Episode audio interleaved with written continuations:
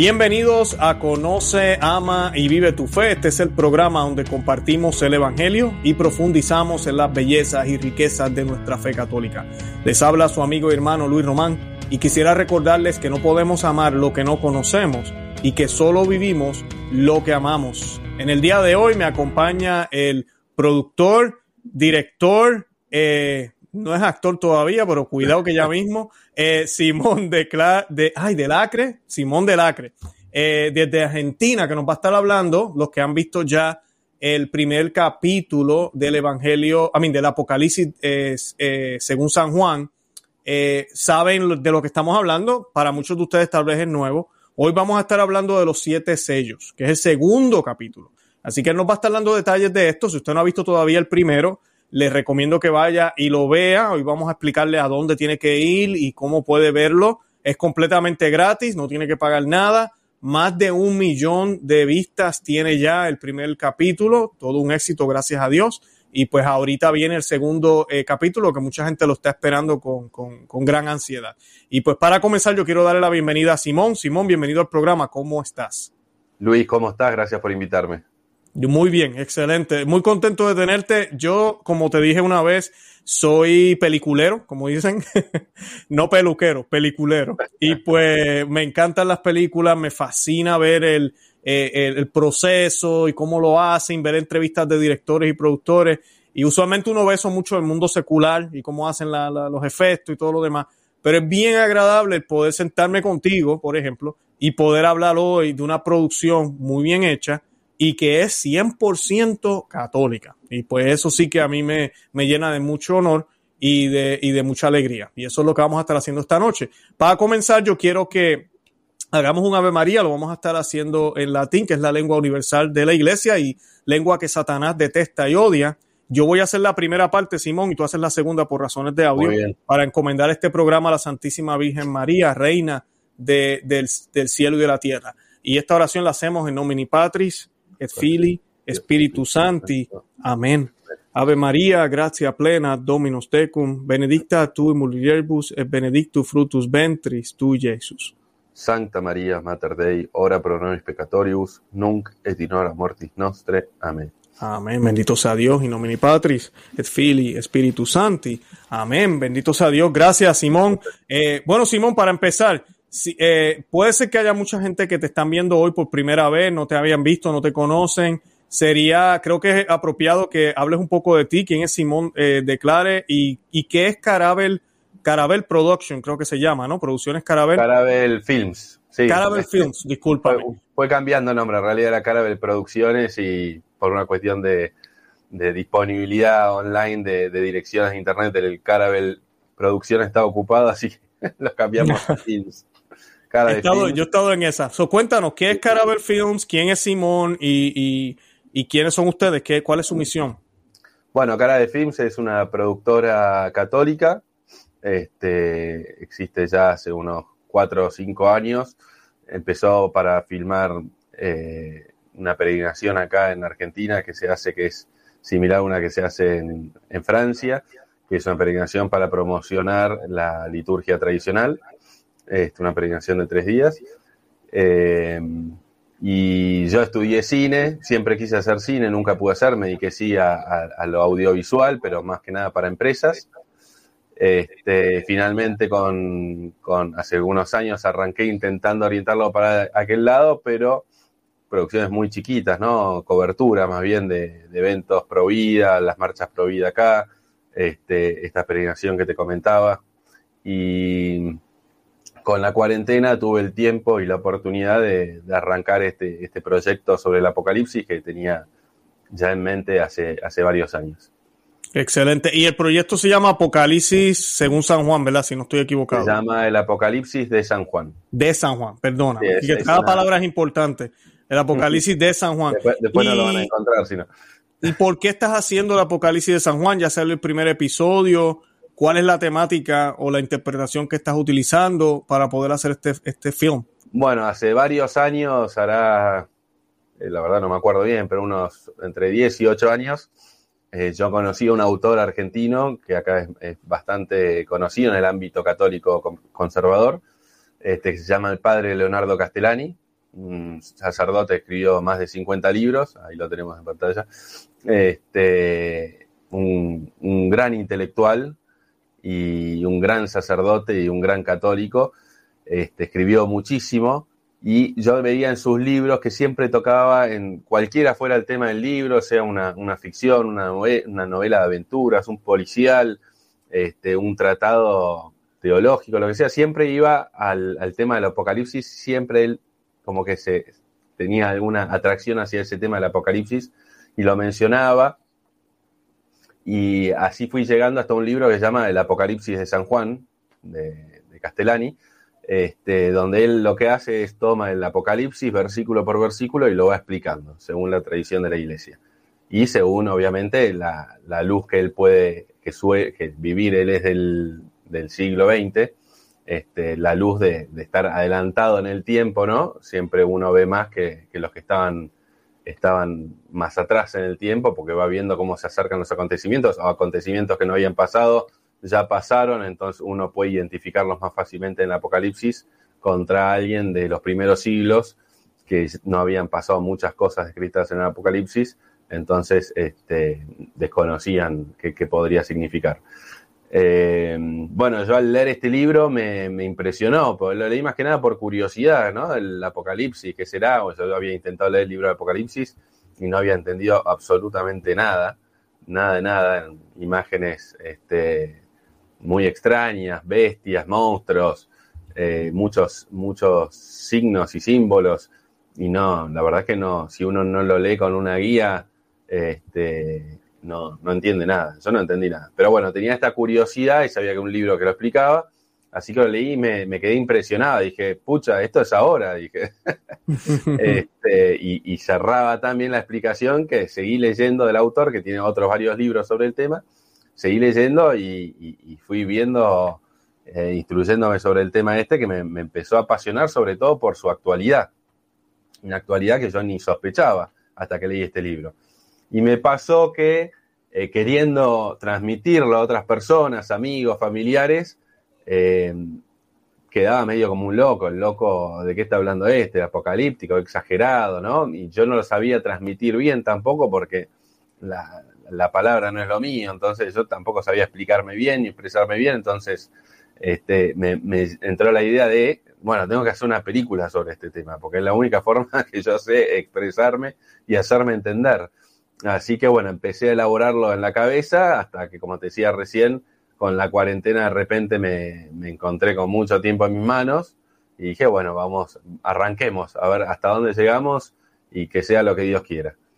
Y ya esto hace bueno, un año y medio más o menos, y ya vamos dos capítulos terminados del primer sí. de, de, la serie. Es una serie que, bueno, originalmente estaba pensada con 10 capítulos, eh, depende del presupuesto que consigamos, y eso probablemente se termine reduciendo a 7 capítulos.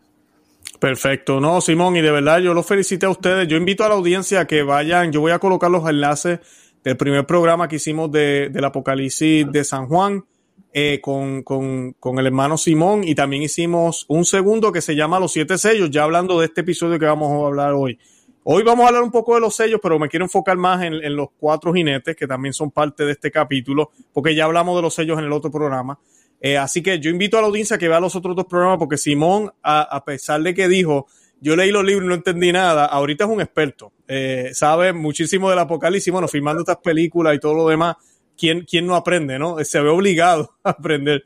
Eh, así sí, que yo te felicito. Con el guion bajo el brazo, ¿eh? porque si no, para hablar soy, soy un animal. Pero de verdad que los efectos visuales espectaculares, de verdad, si a usted le gustan las películas, le gusta ver cómo, eh, ¿verdad? Cómo se ve todo bien bonito, eh, esta, esta producción no lo va a defraudar a usted. Eh, son muy buenas, buenas producciones. Aquí yo tengo una foto, más o menos aquí las puse las dos juntos, Simón, el, el, Apocalipsis de San Juan, las cartas a las siete iglesias. A mí me fascinó ese capítulo, especialmente el final, como, eh, como decimos en Puerto Rico, cómo tú empatas todo con lo que está pasando ahora, la interpretación del padre Castellani y todo lo que ustedes dicen. Espectacular, espectacular, muy, muy actual con la crisis y lo que está pasando ahora en la iglesia. Y luego eh, el que tenemos ahora, que es el de los siete sellos, esa es una de las artes que tú me enviaste. Eh, me estoy ya loco por verlo. Ya quiero que llegue el 11 de noviembre eh, para ver el segundo episodio. Eh, son alrededor de, es como 40 minutos, ¿no? Cada episodio, algo así, media hora. En realidad son, estaban pensados como episodios entre 25 y 30 minutos, que es probablemente lo que tengan los, los episodios en general. El primer episodio era un episodio más denso en información, creo que es el más largo de todos, ese duró 45 minutos pero ya el segundo dura 30 y la idea es mantenerlos en, en 30 minutos más o menos. Perfecto, perfecto. Yo voy a colocar el, el, trailer para que ya nos animemos un poco y empezamos entonces a hablar un poquito más de, del contenido.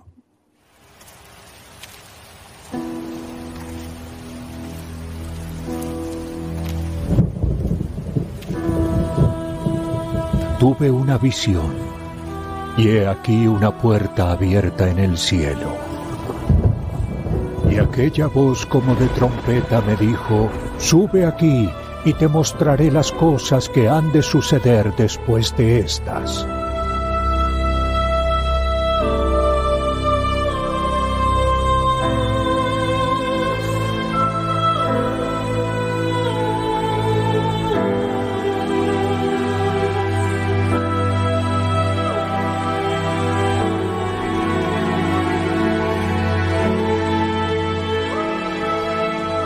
Y vi cuando el Cordero abrió el primero de los siete sellos.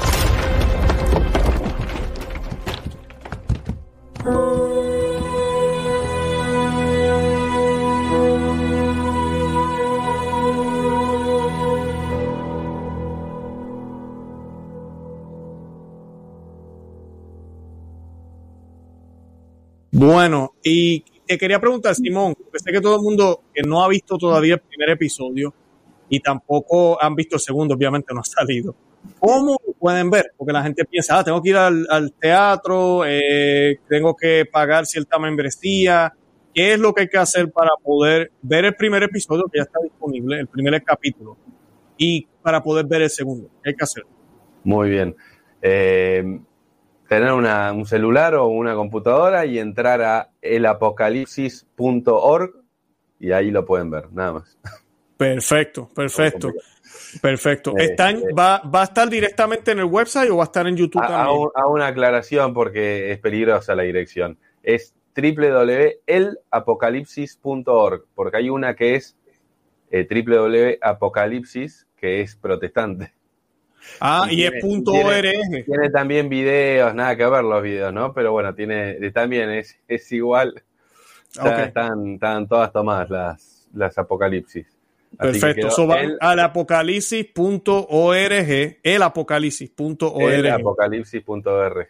Perfecto, perfecto. Y, ahí entonces pueden ver la, la película o el, documental. Aquí más o menos sale la dirección también, el apocalipsis.org. Yo lo voy a colocar con más claridad luego. Eh, y ahí pueden ver el, el documental. Yo les recomiendo a todos que vayan, disculpen, yo les recomiendo que vayan y vean el primero el primero también sigue en YouTube, si no me equivoco, ¿verdad? Sí, eh, sí, sí, está en YouTube.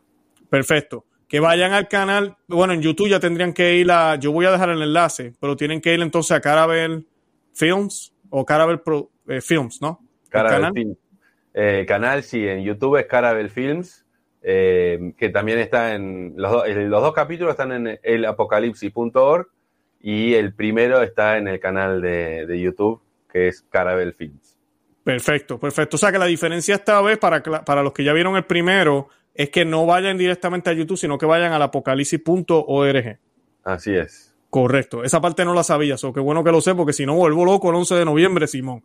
Este, ahora, yo mirando la producción, eh, definitivamente se ve mucho más esa imagen que ustedes tienen ahí en el trailer de los reyes, eh, la mano de Cristo, se ve la, la, marca de su, de los, del clavo eh, no, espectacular, espectacular, porque uno se imagina las cosas de cierta forma cuando uno lee la Biblia, pero cuando la presentan de esa manera, eh, fue, un reto toda la escena del cielo el evitar que caer en lo, en lo cómico, ¿no? En lo ridículo.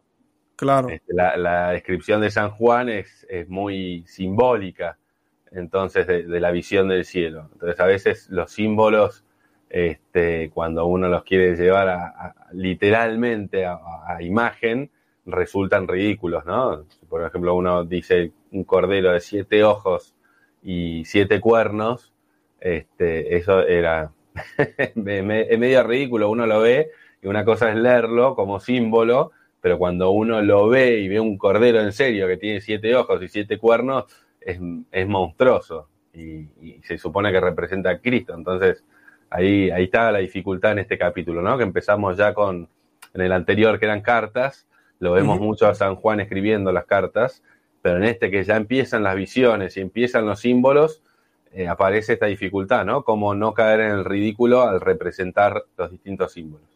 Correcto. Que básicamente el capítulo es basado en los sellos, que creo que lo habíamos hablado la otra vez, los siete, sellos.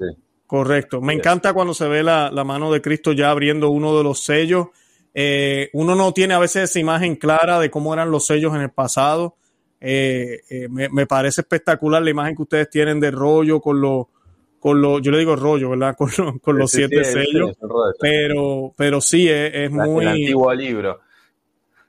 Correcto, porque así era que se escribía antes, ¿no? Sí, sí, bueno, a eso le decían un libro, un rollo de, de, pergaminos. Claro, ¿y qué nos puedes decir de eso brevemente? Yo sé que ya habíamos hablado de los sellos, pero brevemente, ¿qué nos puedes decir de los sellos?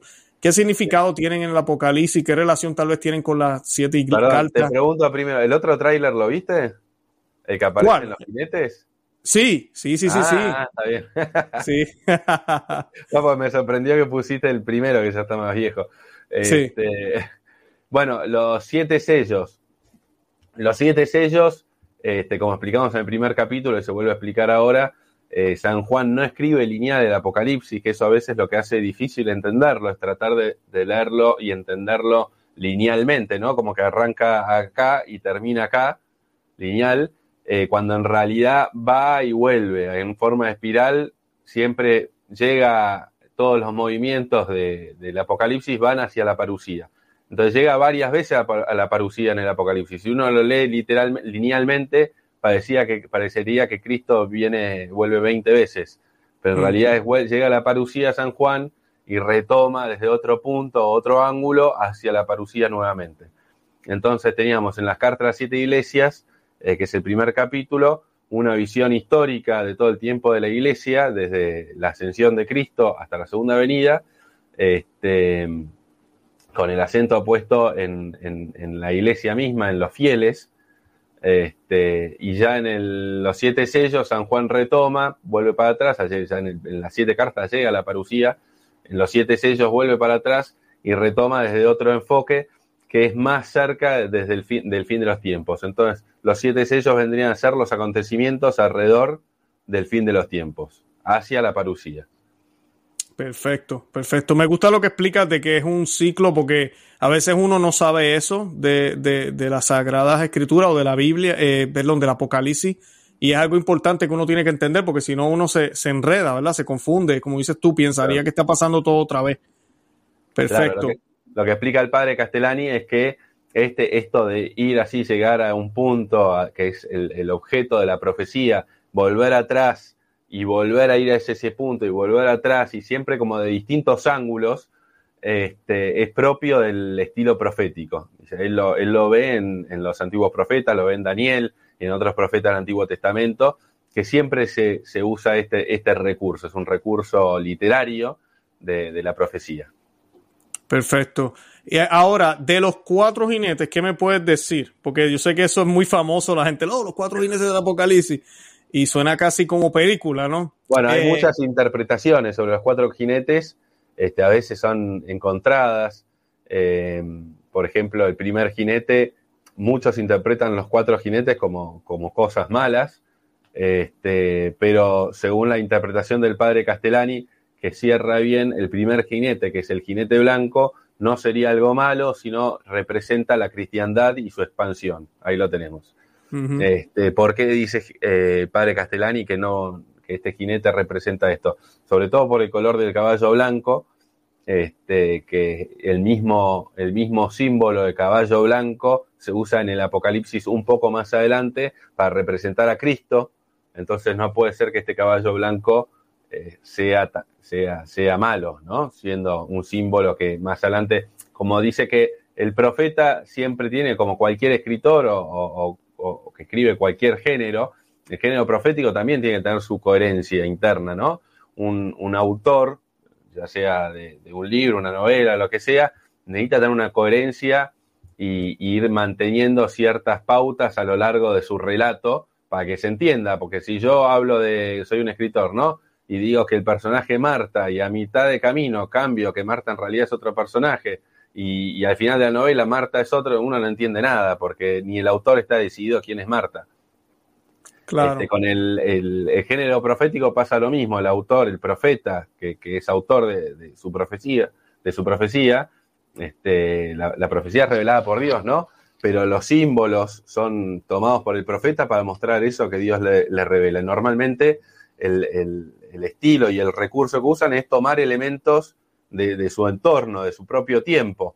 Entonces, por eso uno siempre de las profecías eh, toma, eh, el, autor toma elementos cercanos, que es lo que, lo que se llama el, tipo, y está el antitipo, que es este, a lo que apunta ese, ese, signo, ¿no? Por ejemplo, en Nerón muchos vieron, eh, perdón, San Juan probablemente haya visto en Nerón, en su tiempo, San Juan escribía mientras Nerón perseguía a los cristianos, este, haya visto la figura del anticristo. Entonces, en algunas descripciones pareciera que él, este, está escribiendo a Nerón, pero se refiere al anticristo, ¿no? Este, y otro, otro recurso, perdón, me, iba, que ya me perdí. Mejor hacer una película. Este, aquí iba la pregunta, ya me, fui por la. No, tranquilo. De, estabas diciendo ah, caballo blanco, muy bien. Bueno, nada, y esto de la coherencia, ¿no? Si él usa el símbolo de, San Juan al escribir, usa un símbolo que es caballo blanco, Cristo, no puede estar diciendo golpe caballo blanco, anticristo. ¿Se entiende? Este, entonces, por eso, eso de la coherencia, y por eso él ve en este caballo blanco, que es del primer sello, ve eh, la, al cristianismo. ¿no? Y ve, bueno, hay otros símbolos que se explican en el, en el, en el capítulo como por ejemplo el arco tiene un significado, la corona tiene un significado, este, y, ahí el padre Castellani va viendo cómo va calzando con el tema este de, la cristiandad. Perfecto, sí, no, me gusta la imagen que utilizaron eh, y, no, definitivamente hay, hay algo que no quiero spoil, como dicen en inglés, ¿verdad? No quiero que demos tanto detalle porque queremos que las personas vayan y vean el documental pero pues, pues definitivamente nada más con pesar un caballo blanco, ¿verdad? Eh, uno diría, no, pues no puede ser malo. Ahora, eh, el, ¿cuál es el próximo jinete entonces? Después del jinete, el primero es el jinete, el siguiente sello, cada jinete es un, cada eh, jinete está dentro de un sello, o sea, tenemos los primeros cuatro sellos, son los cuatro jinetes del apocalipsis.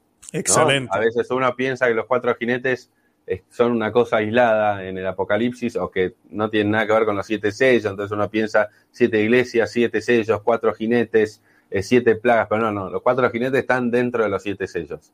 El primer sello, el jinete blanco. Segundo sello, el jinete rojo, que esto ya, eh, la interpretación tradicional ya de los padres antiguos, coinciden todos y no hay discusión esto, esto hasta los protestantes coinciden, que representa la guerra. La guerra, el jinete rojo es la guerra. ¿Y por qué? El jinete rojo es la guerra. Eh, bueno, por lo que dice el texto, dice que tiene una, que se le dio potestad para hacer que se matasen unos a otros y que se le dio una gran espada. Mm. Ahí, lo, Le fue dado quitar la paz de la tierra. Acá ahí lo tenemos en pantalla. Exacto. ¿Y el siguiente jinete cuál es entonces, Simón? El, siguiente jinete, bueno, si querés un poquito la interpretación que hace el padre Castellini respecto al rojo, él dice que el, blanco es la cristiandad y retirada la cristiandad, ya después de la Revolución Francesa, empieza todo un periodo que va creciendo con el tiempo y que eso lo, podemos comprobar hoy. Este, yo puse en el documental una, información de una página de la ONU que hace todo un raconto de eh, todas las guerras desde de la historia y cómo va aumentando en intensidad y frecuencia la guerra desde que se termina la cristiandad mm. este, a nuestros días. Claro, ¿no? Y empieza el este, humanismo, empieza todo este tipo de cosas que hemos visto. Y, llegan las dos guerras mundiales, ¿no? Y ahora está en, desde la Segunda Guerra Mundial al, día de hoy, eh, una tercera guerra mundial es inminente, está siempre el, el ¿cómo se dice? El, el riesgo de una tercera guerra mundial ya. Claro, ¿sabes qué? Ahí tú, acabas de mencionar esto y, te acabas de confirmar, o acabas de confirmar lo que mencionaste al principio del programa de la interpretación del padre Castellani, ¿verdad? Porque él está, ¿verdad? Está en, prácticamente en este, bueno, siglo pasado, pero está adelantado a, lo que dijeron los padres de la iglesia. So él, como tú decías en el otro programa, es como si se treparan los, los hombros de, de San Agustín, de todos los padres de la iglesia, pero él puede ver un poco más allá sin contradecir lo que dijeron los padres pero ya él ve lo que ha sucedido y puede confirmarlo. No tan solo confirmar, ah, sí, va a haber una crisis, ya puedo apuntar qué crisis fue y cómo pasó o cómo ha ido pasando, porque lo estamos viendo y no lo podemos negar. me, gustó eso porque mencionaste la Revolución Francesa, todo lo demás es, excelente. Un ejemplo claro de esto que da el padre Castellani, que no está en este capítulo, bueno, estará, estará en alguno más adelante. En el Apocalipsis habla en una parte dice que San Juan dice, vi unos, unos, no me acuerdo bien cómo lo dice, pero unos caballos o unos jinetes que disparaban fuego por la boca y, con sus colas podían lastimar, una, descripción este, medio extraña, como dice, caballos metálicos que disparan fuego por la boca y disparan por mm. la cola también, pueden matar con la cola. No dice, esta imagen eh, eh, para cualquier antiguo es una imagen sin sentido, monstruosa, no, no aplica nada pero Castellani dice hoy que conocemos los tanques de guerra y toda la artillería de la, de la Segunda Guerra Mundial y la artillería moderna, dice perfectamente, si yo paro, agarro un hebreo del siglo I, lo meto en la máquina del tiempo y lo paro en el medio campo de batalla de la Segunda Guerra Mundial y veo un tanque, ¿cómo lo va a escribir? Él no va a usar la palabra tanque, no la conoce, no va a decir artillería este, moderna, porque no conoce esos términos. Él va a decir lo que conoce. Él, para él, este, está la infantería que va a pie en guerra, en términos de guerra, para un hebreo del primer siglo, está la infantería que va a pie y, la, y los que van a caballo, no hay otra opción. Entonces él ve que hay gente subida en una en algo que avanza, que lleva a una persona, y esa, ese algo escupe fuego por adelante y fuego por atrás, dice, ah, es un caballo que escupe fuego por adelante. ¿Se entiende? Entonces, claro. Eh, los antiguos no, que no, no vieron estas máquinas, que son recién del siglo XX, no tienen forma de aplicar esta imagen. Y hoy esta imagen es fácilmente aplicable a un tanque de guerra y hay otras imágenes que son fácil, fácilmente aplicables hoy a un helicóptero, a un dron, este, que, que para, para alguien de hace un siglo para atrás era impensable.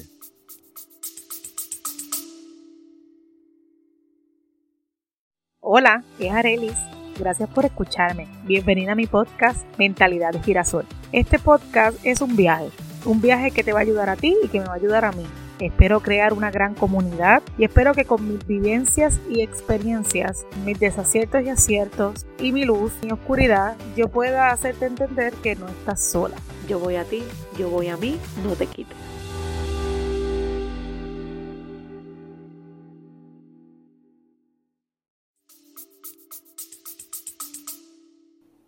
Claro, claro, no, excelente, excelente. Eh, ¿Qué más nos puedes decir de los jinetes? ¿Cuál es el próximo jinete, Simón? Bueno, el tercer sello es el jinete caballo negro, que representa también, acá no hay discusión ni, entre protestantes ni católicos, representa el hambre. No, ese es el pálido, ¿eh? Ay, disculpa, espérate. Está, está de noche, entonces se lo ve negro. Es el hambre. Ahora. Que representa el hambre que es uno de los que más texto tiene en el Apocalipsis, y bueno, por, el texto se desprende con, claridad que, habla del hambre. Habla, habla, habla del hambre y, hoy parecería más que nada del, de, los sistemas comunistas y, y capitalistas. Aplicaría muy bien. Sí, la descripción también lo coloca con una balanza así, ¿no? Eh, claro, dice que, trae, dice que trae una balanza. Los elementos que le pusimos en, la dramatización nosotros son los elementos que menciona el Apocalipsis, ¿no? Este, obviamente algunas cosas tenemos que agregar porque no dice cómo está vestido, pero bueno, por, lo que representa, nosotros lo, vestimos con harapos, como si fuera una persona hambrienta también.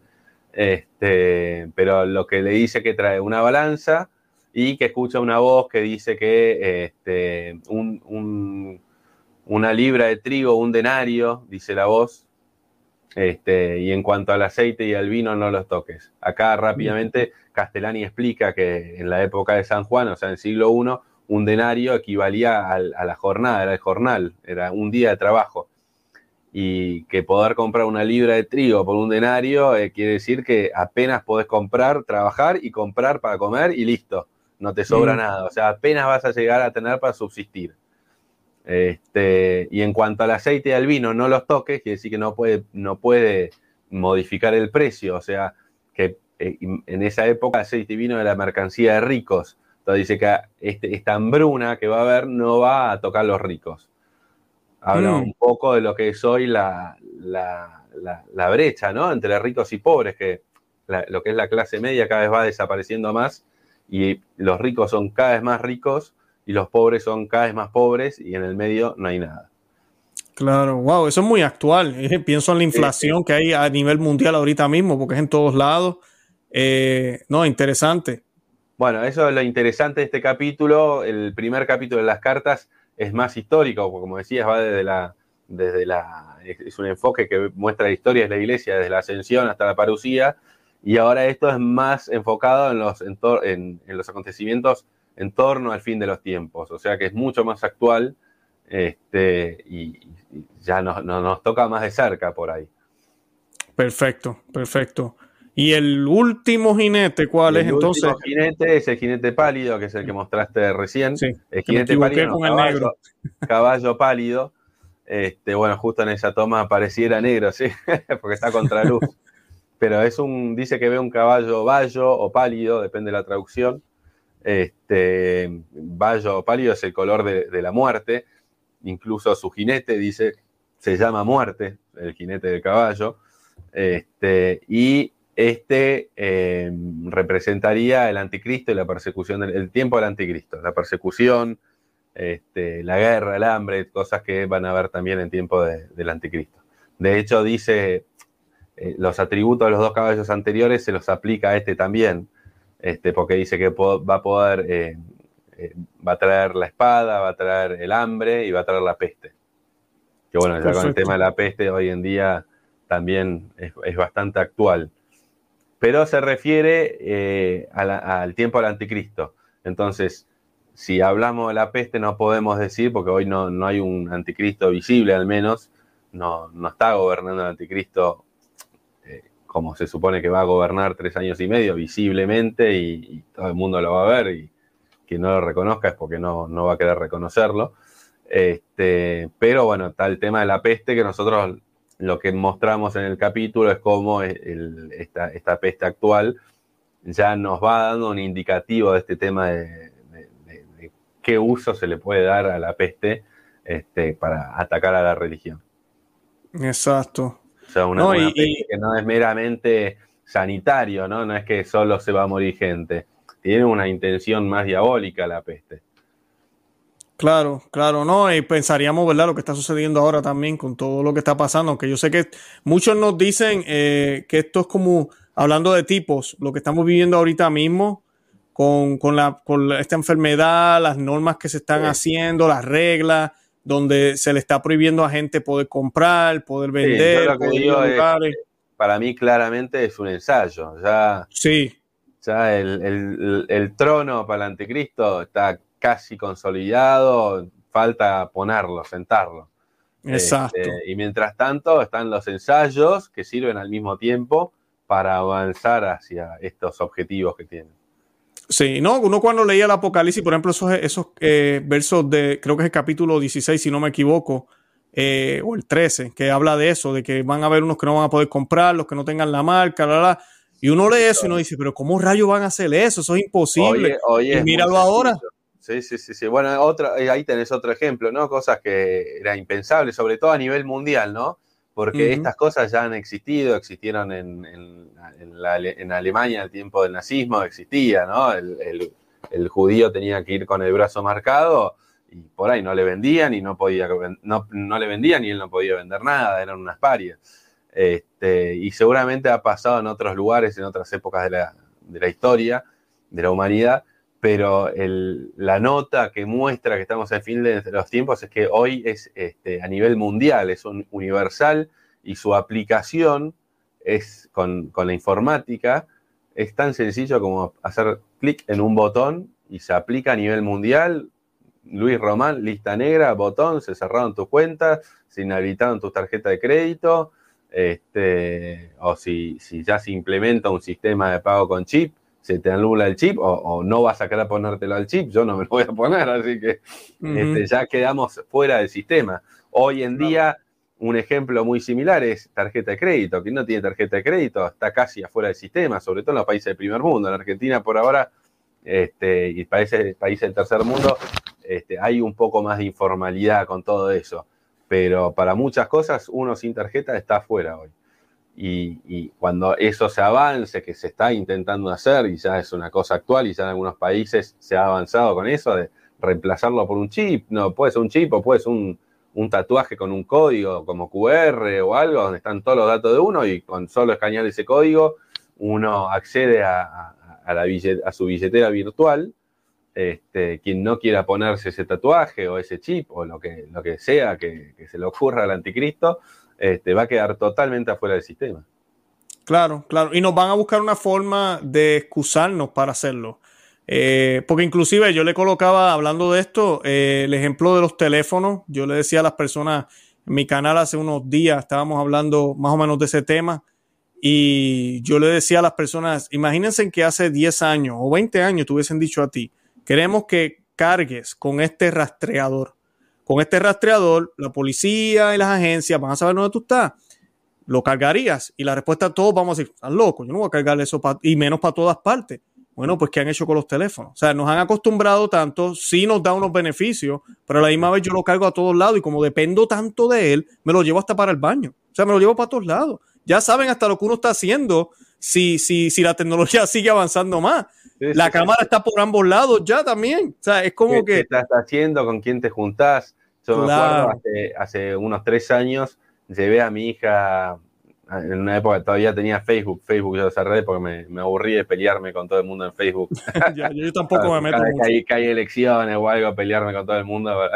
Pero bueno, este, me acuerdo que me, me, sorprendió hace, la verdad no me acuerdo, hace cuánto más, creo que cinco años fue.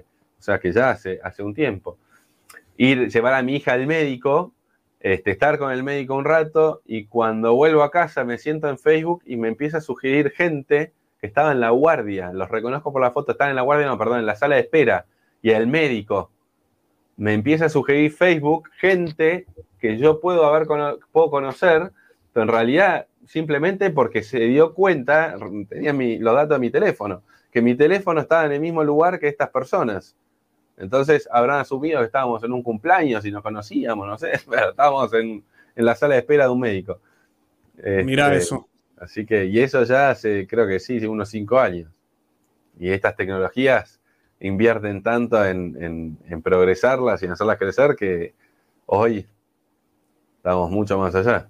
Claro, claro. Yo te quería preguntar, Simón, eh, hablando ahora de todas estas cosas que están sucediendo, y creo que yo te hice esta pregunta en el otro programa que hicimos, los otros dos, pero te quería preguntar de nuevo, eh, ¿es relevante el apocalipsis y por qué ahorita en estos tiempos?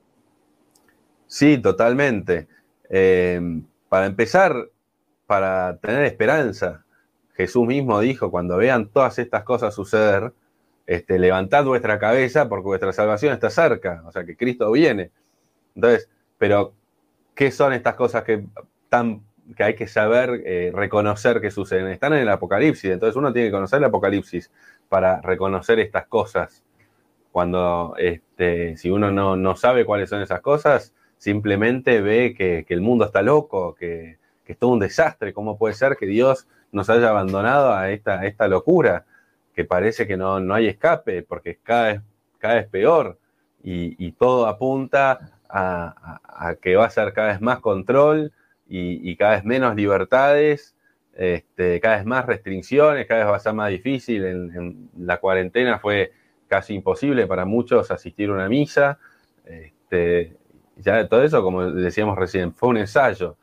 Ya vimos que tienen la capacidad de, de hacerlo. Entonces uno se desespera cuando ve estas cosas si no le da una perspectiva más trascendental y, escatológica.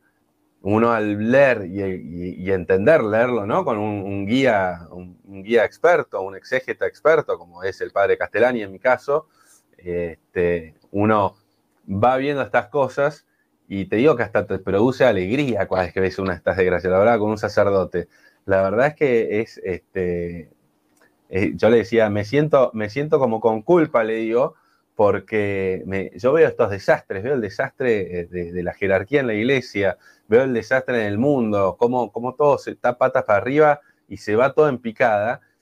Y en el fondo me alegro, le digo, y está mal que me alegre, le digo, porque no es que me alegro que están mal las cosas, me alegro por, porque Dios me haya elegido para vivir en un tiempo este, que, diría que está la primera venida y la segunda venida. Los del medio son todos giles, este, por decirlo de alguna forma, ¿no? si, de repente resulta que, realmente estamos en el fin de los tiempos y que Cristo está volviendo y que muy probablemente nosotros lo, veamos, este, Dios nos ha elegido para, para, para vivir este, la conclusión de la historia, ¿no? de, la, historia sagrada. La historia sagrada empieza con, con Adán y Eva eh, y fabuloso haber vivido en esa época, haber sido una cosa impresionante, ¿no? Que, Dios haya elegido a Adán y Eva, los eligió a ellos para ser los primeros padres y, para vivir en el paraíso, este, y después pasa un montón en la historia y, llega el tiempo de la segunda venida, perdón, de la primera venida, cuando viene Cristo, y toda esa gente que vivió ahí, los apóstoles, la Virgen María, de ser fabuloso que haber sido elegido por Dios para vivir eso, ese, ese momento histórico y no otro. Y después está la segunda venida. Y todo, todo parece indicar que los que vivimos hoy hemos sido elegidos por Dios para, vivir esta segunda venida también. Este momento histórico único este, de, los dos más importantes de la historia de la humanidad, ¿no? La primera venida y la segunda venida. Así es, así es, Simón. A mí, en el fondo, me, como digo, cada vez que veo estas cosas, eh, todo, todo el desastre, ¿no? Todo lo que está mal, me, entusiasmo. no puedo evitarlo. No, claro, y yo te entiendo también porque el hecho de que estemos en batalla nos recuerda que estamos vivos, nos recuerda que estamos en una lucha, que somos la iglesia militante. Si todo estuviera bien, eh, en cierto sentido sería aburrido y a la misma vez no se nos olvida, se nos olvida quiénes somos sea, somos, estamos en este mundo, pero no somos de este mundo.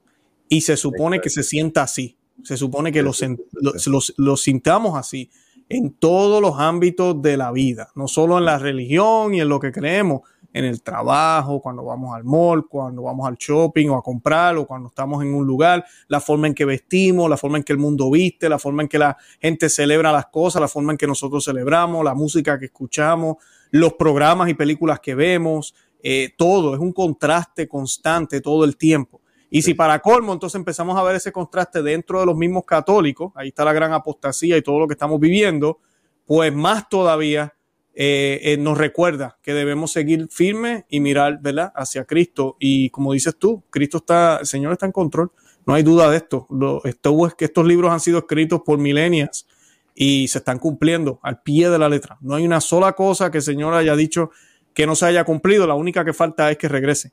Esa es la única promesa que no se ha cumplido todavía, que el Señor regrese y tú y yo sabemos que va a regresar.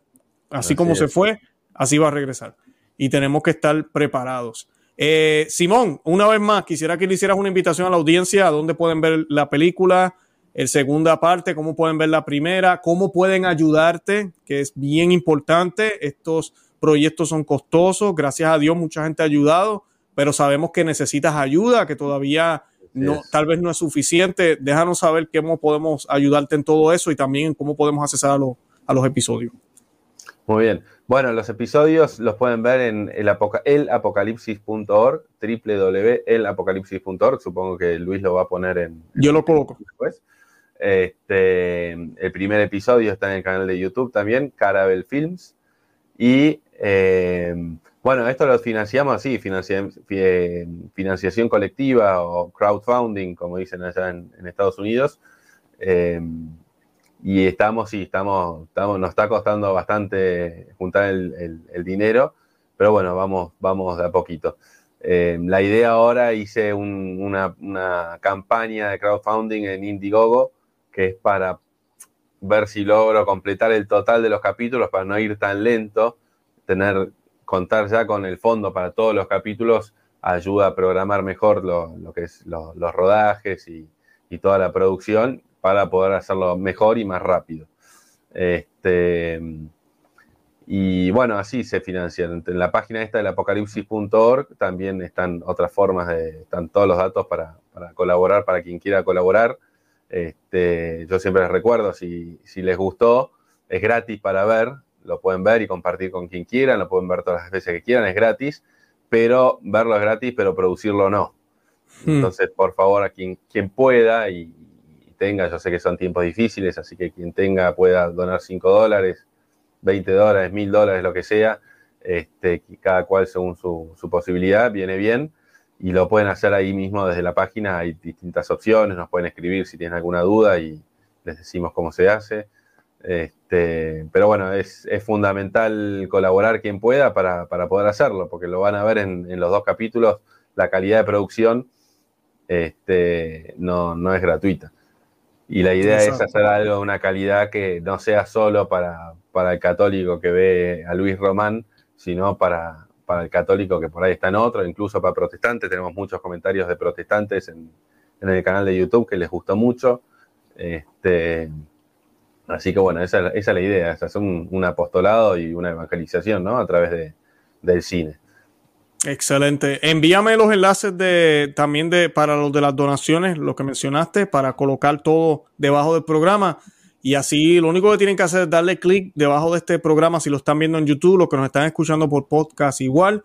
Ahí voy a colocar los enlaces y así puedan este, eh, apoyar a Simón. Y, y no se olviden, 11 de noviembre, eh, e ir al website y, ver el documental. No se lo pierdan, compártanlo, déjenle saber a otros que este proyecto 100% católico existe, está allá afuera. A veces estamos buscando qué ver un domingo en la noche eh, o en la semana con la esposa, con la familia. Este es material muy bueno eh, que nos ayuda a la fe y que, y que en vez de estar perdiendo el tiempo viendo porquerías, estamos viendo, ¿verdad? Estamos viendo algo que realmente edifica y pues es algo muy, muy bueno. Simón, te felicitamos. Siempre te tenemos en oración. Siempre te lo digo mil veces. Este canal es tuyo. Las veces que quieras venir, eh, estamos aquí para servirte. Y, nada, con eso entonces nos despedimos. ¿Algo más que quieras añadir, Simón? Nada más, Luis, nada más agradecerte como siempre por el apoyo y sos el, primero que siempre está ahí haciéndome el aguante. Qué bien, qué bien. No, tranquilo, estamos para ayudarnos mutuamente. Pues nada, Simón, que el Señor te bendiga y pues nada, los esperamos a todos. Eh, por favor, vean el, documental, vayan y busquen el primero para que no se pierdan. Eh, yo les recomiendo que vean las cartas de las siete cartas de, del Apocalipsis, que las vean y luego entonces vean el segundo episodio en noviembre 11. Y nada, de verdad que los amamos en el amor de Cristo y Santa María, ora pro nobis. Que Dios me los bendiga. Bye bye, Simón. Adiós Luis, adiós a todos. Que Dios te bendiga.